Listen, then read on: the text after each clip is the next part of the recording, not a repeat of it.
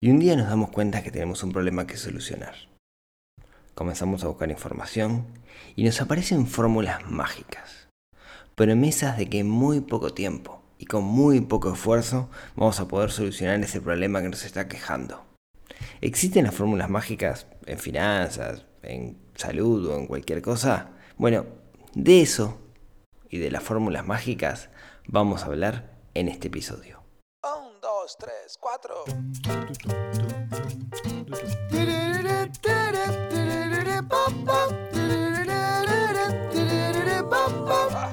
Neurona financiera, neurona financiera, neurona financiera, neurona financiera.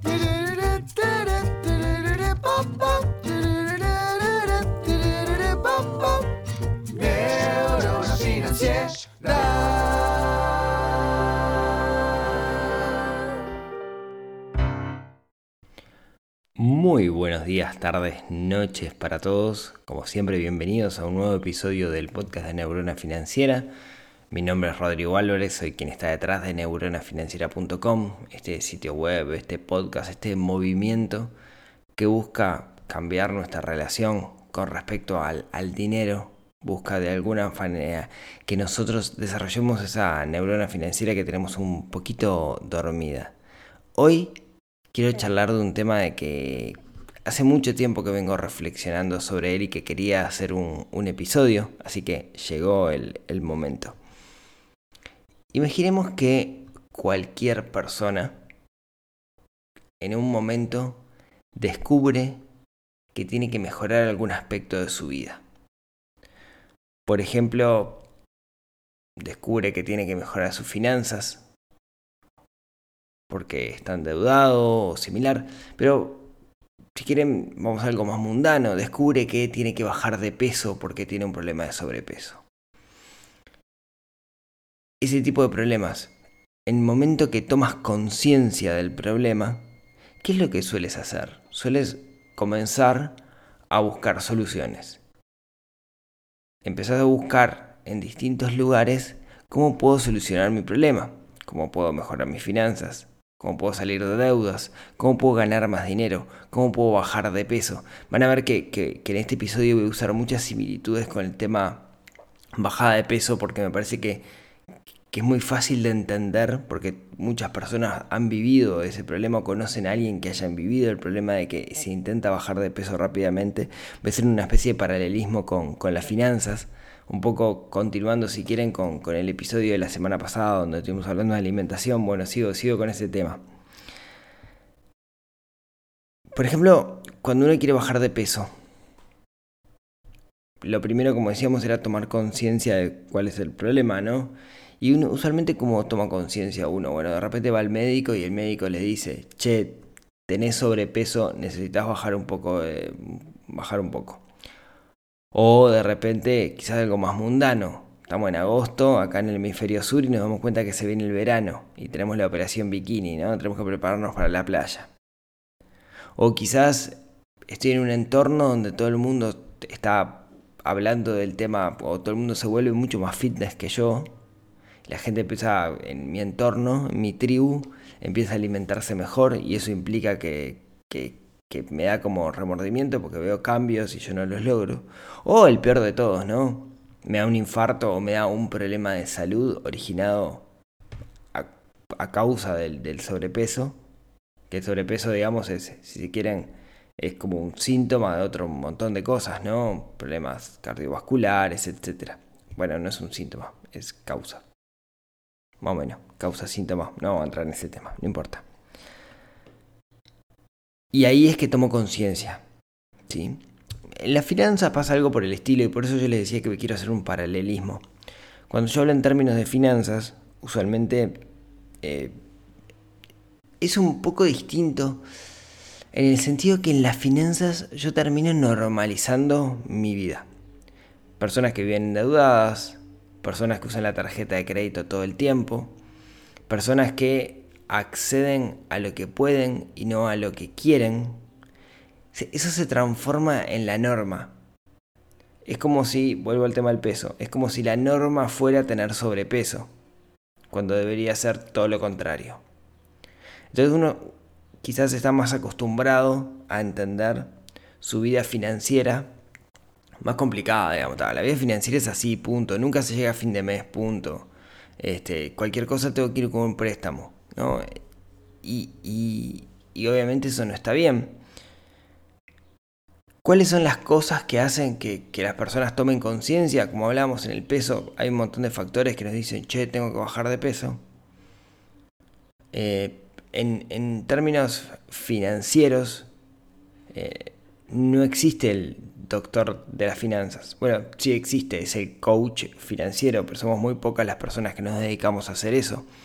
Usualmente no vamos a un coach financiero regularmente para que nos haga un análisis. Tenemos que hacerlo nosotros mismos, nos tenemos que transformar en nuestros propios médicos, ¿no?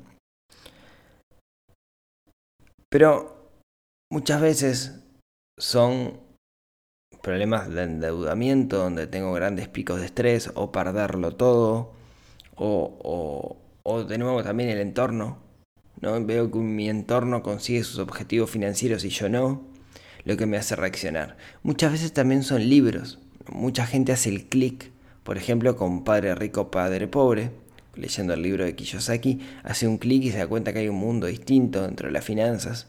Después el libro no aporta mucho más más que el, cambio de mentalidad, pero, pero le falta como, como esencia, a mi entender. Quizás llegaron a este podcast y este podcast logró producir ese cambio de mentalidad en que hay que preocuparse un poco, ocuparse un poco de sus finanzas personales de que hay una forma distinta de vivir, donde el dinero no tiene que ser un factor de estrés. Y ahí tomamos conciencia. De la misma forma que antes tomamos conciencia con el tema del sobrepeso, ahora tomamos conciencia de que tenemos problemas financieros. ¿Cuál es el siguiente punto? Bueno, ahí es donde empezamos a buscar información. Y quizás acá donde tengamos el, el problema. Me explico. ¿Qué solemos hacer?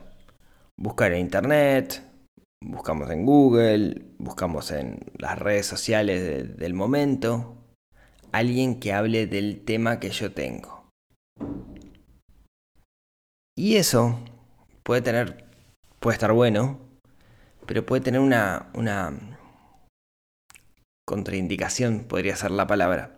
Y es que cuando yo hago esas búsquedas, lo que estoy haciendo es delatar mi perfil en el sentido de que a partir de ese momento las redes sociales o los motores que sean o Google o sabe que yo soy una, problema, una persona con problemas financieros o una persona con sobrepeso. Y entonces va a empezar a mostrarme contenido, contenido de redes sociales, ¿sí? que mm, van a apuntar a que yo solucione mi problema. Publicidad, básicamente. Eh, ¿Tiene algo de malo eso? No, en realidad no tiene nada de malo. Yo tengo un problema y hay alguien que ofrece un producto que soluciona mi problema. No, no, no pasa nada, digamos. Está bien que yo compre ese producto si el valor que me va a aportar es mayor que el problema que tengo. No tiene absolutamente nada de malo. ¿Cuál es el problema? El problema es que nosotros, los seres humanos, nos encantan esas soluciones que implican las fórmulas mágicas, que solucionemos rápidamente el problema y con mínimo esfuerzo. Por ejemplo, en el caso del peso, ¿cuáles suelen ser las soluciones que encontramos por ahí? Bueno, primero, dietas de moda, ¿no? La dieta, la detox, la no sé qué, la no sé qué, no sé cuánto. Vieron que hay como ciertas em, eh, modas en las cuales hay una dieta que es la dieta del momento, ¿sí? Eso siempre, siempre pasa. Ahora, y acá me siento como, como capacitado para decir esto porque estuve, como les comentaba el, capítulo pasado, estuve leyendo el, libro de, de, Miguel Casares, Saber Comer, y una de las cosas súper interesantes que tiene el libro es que cada afirmación que hace tiene una, un estudio científico atrás que la bala. Al final del libro son todas las referencias de cada una de las afirmaciones que se hace dentro del libro. Y una de las cosas que dice bien interesante es que todas estas dietas de moda, en su mayoría, tienen lo que se llama el efecto rebote. El momento que cortás la dieta o que terminás la dieta, terminas subiendo de peso más. Pero claro, la dieta te dice, 21 días, toma un juguito en tu licuadora de espinaca, naranja y no sé qué, y estás del otro lado, vas a adelgazar 10 kilos. Y hay gente que lo hace y que lo logra, pero tiene este efecto rebote, porque no es escalable, no es viable vivir toda una vida tomando jugo de espinaca. ¿sí? No me quiero meter en el tema de alimentación, pero me voy a meter en el tema de alimentación. Otra fórmula mágica con respecto a esto son los suplementos. Toma este batido que te va a sacar el hambre y después vas a dejar de comer, entonces vas a adelgazar y este batido sale tanto. Tómalo por 21 días y además tiene cara caracaína que te hace que te reduce las grasas. Alimenta, se alimenta la grasa de tu panza y desaparece. ¿Qué pasa con esos batidos y cosas? Bueno, si uno lee los ingredientes de ese batido, básicamente es una fórmula química. no tiene nada cercano a la naturaleza, todo lo que tiene está como súper lejos, está cocinado en un laboratorio, te estás metiendo en tu cuerpo un suplemento químico básicamente. Es lo que se le denomina los ultraprocesados y también hay estudios que dicen que los ultraprocesados en el largo plazo terminan siendo sumamente perjudiciales para el cuerpo. Así que esta fórmula mágica para bajar de peso tampoco funcionaría en el largo plazo. Capaz que sí en el corto plazo, pero en el largo plazo sería perjudicial. Eh, conozco muchas personas que, inclusive lo que hacen es eh, contratar eh, servicios donde les mandan la comida todos los días. Entonces lo que hacen es una ingesta calórica mucho más chica. ¿no? O sea, estás pagando por una solución que es, bueno, todos los días me dan algo rico que tiene pocas calorías. Fenómeno. ¿Y cómo reduzco mi cantidad de calorías? Y bajas de peso. Nuevamente, tiene el efecto rebote. Si salís de algún momento de ahí, usualmente se termina subiendo.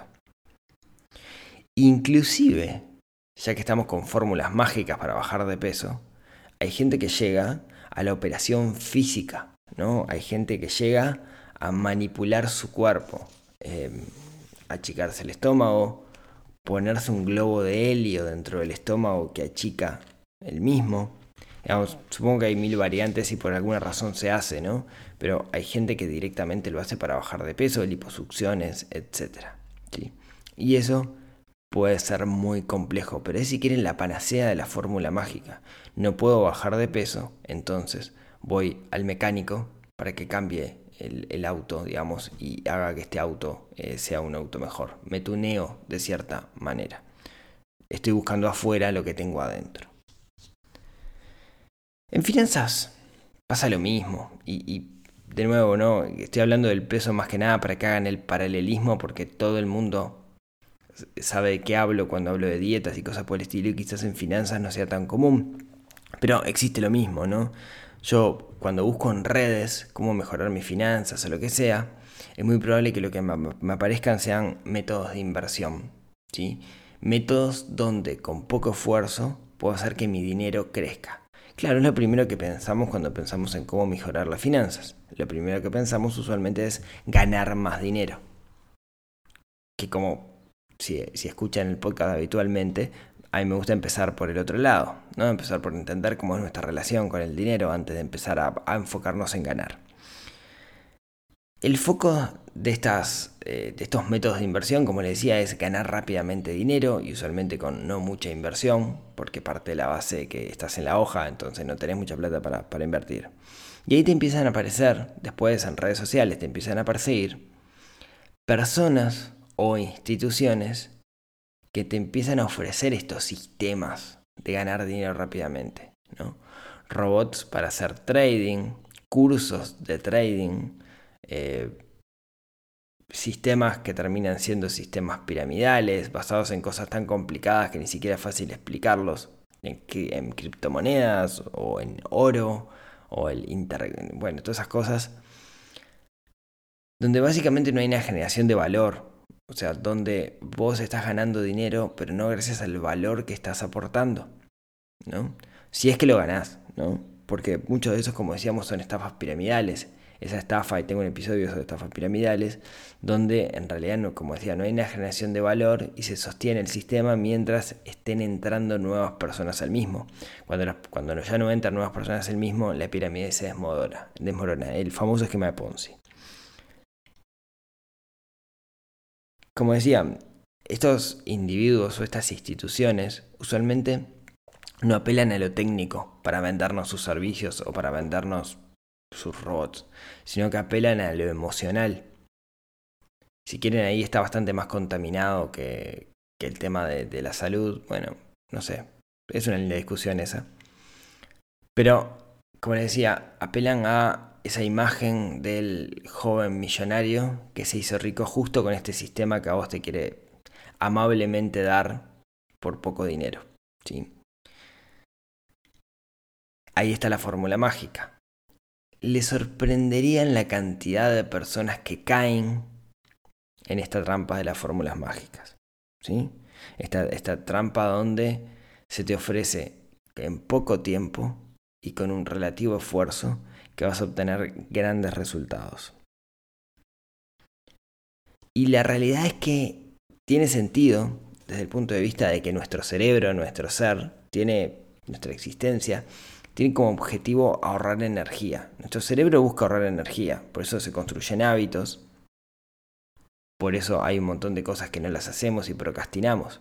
Nuestro cerebro lo que busca es hacer las cosas con la mejor, menor cantidad de energía posible. Entonces tiene, tiene sentido que nos atraigan estas fórmulas mágicas. Y más como nos las están vendiendo, ¿no? Que se hace uso de un montón de estrategias justamente para vendernos este tipo de cosas. Ahora, las fórmulas mágicas, a pesar de que a nuestro cerebro le encante, no existen. ¿Sí? Em, miren, déjenme contarles una historia. Para, para, que entiendan, y vuelvo al tema del peso, para, para, para que entiendan la importancia de comprender que las fórmulas mágicas no existen.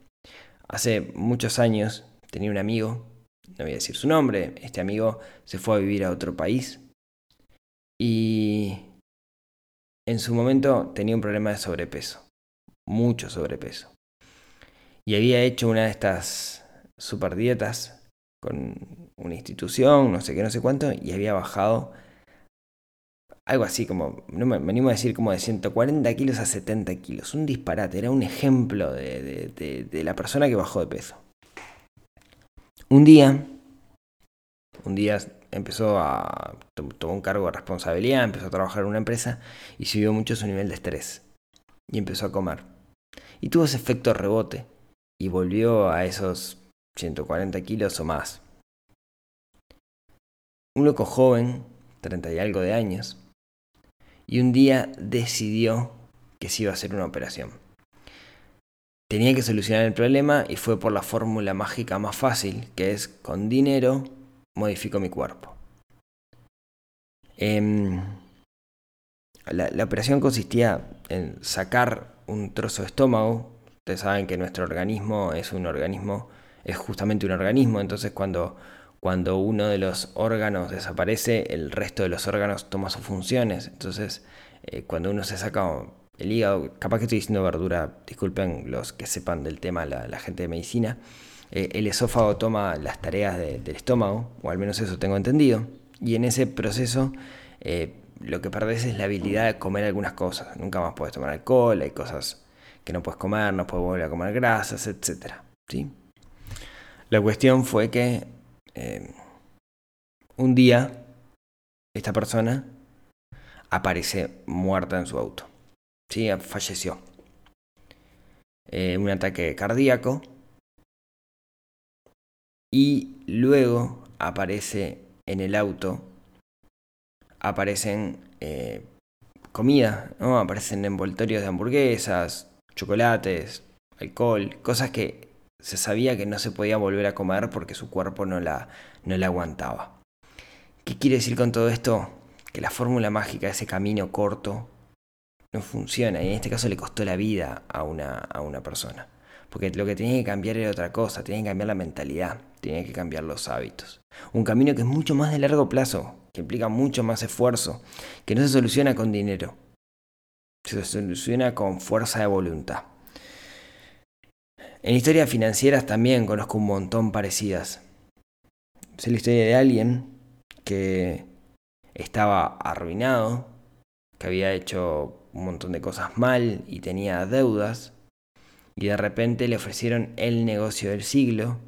Tuvo que vender lo poco que tenía y pedir dinero prestado a sus familiares para entrar en ese negocio del siglo que le prometía altas rentabilidades en muy poco tiempo. Claramente el negocio no existía, fue un fracaso y perdió lo poco que le quedaba, además de que asumió una deuda familiar para poder cubrir eso. De nuevo, las fórmulas mágicas no existen. Y si existen, yo no las conozco. Bien. Entonces, no quiero dejarla acá, ¿no? No quiero simplemente decirle, wow, miren que está todo mal, no existe esto que le está ofreciendo el mundo para que ustedes compren, sino que si tengo un problema de sobrepeso o si tengo un problema financiero, ¿cómo soluciono eso? ¿Tengo solución o, o marché? No, hay solución. Volvamos al peso. Cualquier persona que tenga un problema de sobrepeso, lo que tiene que hacer es consultar a un profesional y hacer un plan nutricional y de ejercicio, de forma tal de controlar lo que come, controlar, eh, digamos, eh, los ingresos y los egresos de calorías, y al mismo tiempo eh, tener objetivos. ¿Qué es lo que te va a dar un profesional, un nutricionista, un médico o un entrenador? Te va, van a trabajar en base a objetivos. Van a definir objetivos. Claramente los objetivos en el tema de peso es la bajada de peso, pero sin descuidar otros objetivos. Como el vivir sanamente, digamos, o el vivir bien durante ese periodo de tiempo. A partir de ese objetivo van a definir acciones y a partir de esas acciones se van a intentar crear hábitos. Y ahí está la clave en la creación de los hábitos adecuados para poder mantener ese estilo de vida. Creo que todos más o menos sabemos de qué estoy hablando, porque todos conocen a alguien o han ido alguna vez a un nutricionista o, entienden las ventajas que tiene tener hábitos saludables. Hablemos en términos de finanzas, que es un poco más oscuro, digamos, porque hasta ahora la forma que las personas tienen o que las formas ven, las personas ven cómo solucionar sus problemas financieros es el foco es ganar más dinero o gastar menos dinero y no siempre es así, ¿no? De la misma forma que cuando uno va a un nutricionista, el nutricionista o un profesional, sea un, entrenador personal, define los objetivos en función de tu estado actual, acá es lo mismo. Acá en un plan financiero, ¿sí? cuando uno va, si existiera un, un médico financiero, lo primero que haría es ver un estado actual para ver dónde estás parado y después definir objetivos hacia dónde querés llegar que el objetivo financiero podemos, podemos tener objetivos en el corto, en el mediano y en el largo plazo, y cada uno tiene sus reglas para poder llegar, pero a partir de eso definir un conjunto de acciones y a partir de ese conjunto de acciones crear los hábitos necesarios. Es el mismo proceso, es exactamente lo mismo. Ahora, ¿es una fórmula mágica? No. Así como la persona que pesa 150 kilos puede bajar 50, 70 kilos de peso con el tiempo construyendo hábitos saludables, aquella persona que está endeudada el día de hoy, aquella persona que siente que no gana lo suficiente dinero o que gasta demasiado dinero, también puede cumplir cualquier objetivo. Y la clave está en el plan, en las acciones y en la construcción de esos hábitos. Es lo que yo intento transmitirle a las personas dentro del programa de Construye tu plan financiero personal. Por eso se llama así, se llama Construye tu plan financiero personal. Porque lo que busco en el PFP, plan financiero personal, es que las personas construyan su propio plan. Y construir su propio plan implica definir cuáles son sus objetivos, cuáles son las acciones para llegar a esos objetivos y construir hábitos. Y para eso hay un montón de información con la cual nosotros nos tenemos que empoderar, tenemos que entender cómo funcionan algunas cosas. De la misma forma que tenemos que entender cómo funcionan los alimentos, los macronutrientes y los micronutrientes, de la misma forma tenemos que entender cómo funcionan algunos elementos de nuestras finanzas. Por eso, y esta es la razón por la cual eh, insisto tanto o hablo bastante del tema alimentación, es porque las similitudes son enormes. En ninguno de los dos casos en ninguno de los dos casos existen las fórmulas mágicas. ¿sí? déjame terminarles con una frase. Mi, mi padre siempre, pero siempre, siempre, cuando era chico, me decía una frase, que yo se la repito a mi hijo hoy por hoy. Siempre me decía, Rodrigo, el Aragán trabaja doble. De eso se trata. No caigamos en la trampa de lo fácil. Sí hay cosas fáciles, pero no caigamos, en la trampa de lo fácil para conseguir grandes resultados en el largo plazo, porque al final va a ser contraproducente. Apelemos a la construcción de hábitos saludables en todos los aspectos de nuestra vida y eso, esos hábitos saludables que no vamos a ver los cambios del día para la mañana, perdón, de la noche para la mañana, esos cambios van a ser los que nos van a cambiar la vida para mejor. Apelemos a la construcción de hábitos. Ahí, ahí está la clave. Y se me fue largo el episodio de hoy. Muchas gracias eh, por acompañarme hasta acá, como siempre. Si quieren ver más información del PFP, si les interesa saber de qué se trata, fíjense, eh, pueden entrar en planfinancieropersonal.com. Ahí cuento un poco cómo es el, programa. Eh, muchísimas gracias por haberme escuchado, como siempre. Eh, estos episodios de verano que iban a ser light terminaron siendo súper profundos. Pero bueno, si tienen ganas, nos vemos, nos hablamos, nos escuchamos el próximo miércoles en otro episodio que ayude a desarrollar esa neurona financiera que tenemos un poquito dormida y que tenemos que despertar. Nos vemos la próxima semana. Chau, chau.